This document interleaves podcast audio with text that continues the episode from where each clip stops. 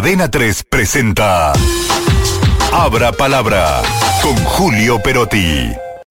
Camino a lo desconocido. ¿Cómo está Julio? Buenas tardes. Bueno, buenas tardes formalmente. ¿Cómo les va? ¿Qué dicen? Muy, bien, acá estamos. Eh, les propongo hacer eh, cinco definiciones rápidas sobre el resultado electoral para contextualizar lo que viene, que son justamente los desafíos que va a tener Javier Milei como presidente.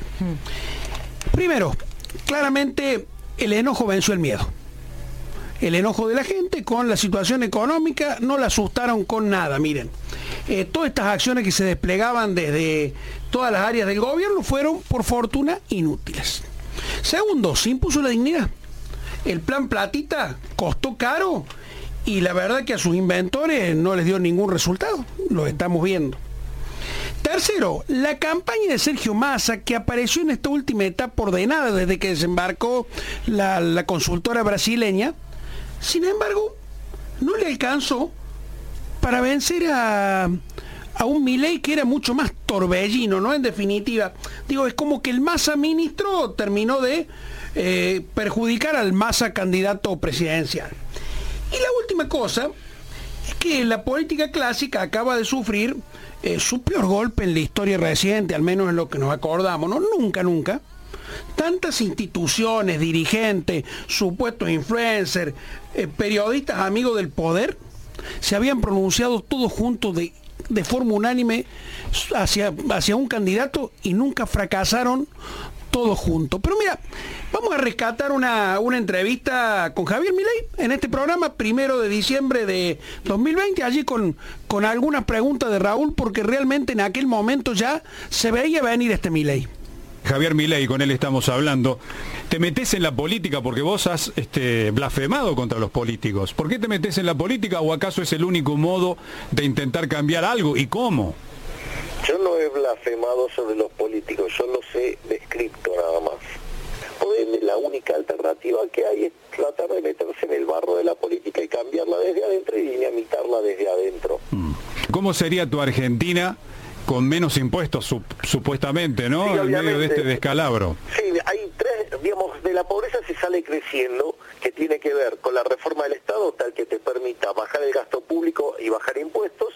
Una segunda parte que tiene que ver una reforma laboral y después apertura unilateral de la economía, para que, digamos, puedas competir libremente en el mercado de trabajo y que de esa manera, cuando vos abras la economía, no lleve a, a una a un industricidio, ni gente desempleada, ni los problemas que habitualmente se pasan cuando vos haces una reforma de esas características, si no las haces completa. Eso te permitiría generar las bases para un crecimiento sostenido y que Argentina en un lapso de 35 años podría llegar a ser uno de los países más ricos del mundo. Javier Milei, primero de diciembre del 2020. Todavía era un proyecto. Todavía era un proyecto, todavía ni espacio. siquiera había definido que iba a ser el candidato presidencial, mucho menos, por cierto, Mm. que iba a ganar. Pero pese a que Milei ya venía esbozando un plan de gobierno, algunas sus ideas sobre, sobre qué debía ocurrir en este país para cambiar, lo cierto es que hoy nos encontramos de alguna manera yendo hacia un territorio desconocido, ¿no? O, o terra incógnita, como se llamaba en los viejos planiferios, eh, aquellos lugares que no habían sido explorados. Y esto, de alguna manera, tiene alguna lógica, ¿no? Porque eh, la incertidumbre hacia el futuro parece ser menor a la angustia del pasado que nos trajo hasta esta crisis. Preferimos la incertidumbre, no tener muy en claro dónde vamos, que volver a soportar lo que ya sabemos que ha ocurrido. Y eso de alguna manera es lo que pone al planteo de Milei muy fresco, muy apropiado a la vocación que tuvieron la mayoría de los argentinos que votaron ayer. Eh, ¿Qué le espera? Cinco claves rápidas porque creo que la encuesta nos va a ayudar a entender mucho mejor, ¿no? En primer lugar, mi ley tiene hoy que gestionar la coyuntura económica y social en la transición y después. Lo que pasa es que parte de la transición no es responsabilidad de él. Miren esto, se están demorando. Entonces, primero Alberto quiere hablar con Massa, Massa dice no, que primero Alberto hable con Milei. Una un zafarrancho Sí, que no se merece el voto de los argentinos de ayer.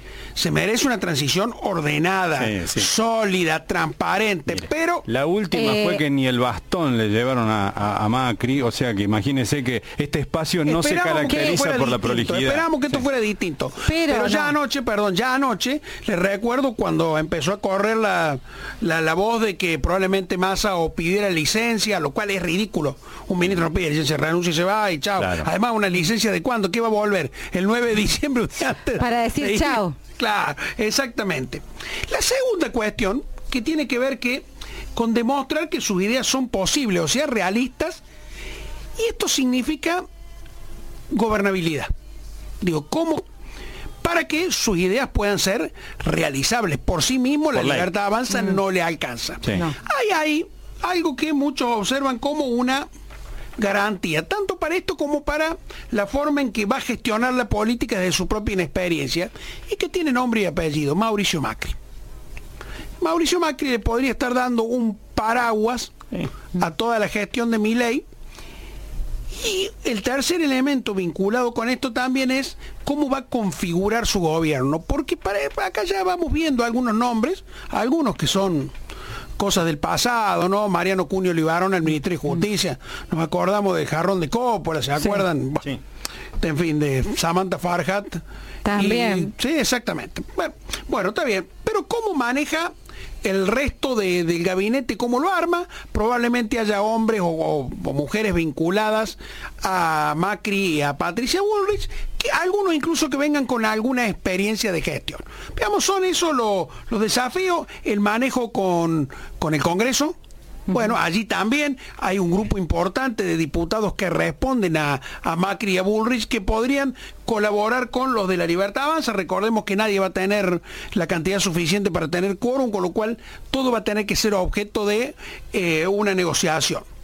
Lo mismo en el Senado, donde obviamente Unión por la Patria sigue teniendo la, la mayoría. Hay que ver también si esto no se digrega, qué es lo que pasa en la relación con Cristina. ¿Van a seguir todos aceptando eh, al sí, sí, sí, señora, lo de Cristina? ¿O van a querer comenzar a ser partícipe de una reconfiguración del peronismo? Esos son rápidamente los, los desafíos de, de mi ley.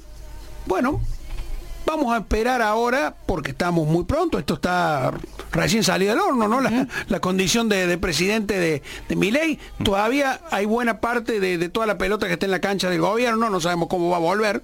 Si va a volver una pelota, va a volver un ladrillo. Sí. Esperemos y confiemos en que no. Y mañana, primer día hábil después de la elección. Y allí ya, mañana a la tarde quizá estemos conversando en otros términos. 3 presentó Abra Palabra con Julio Perotti.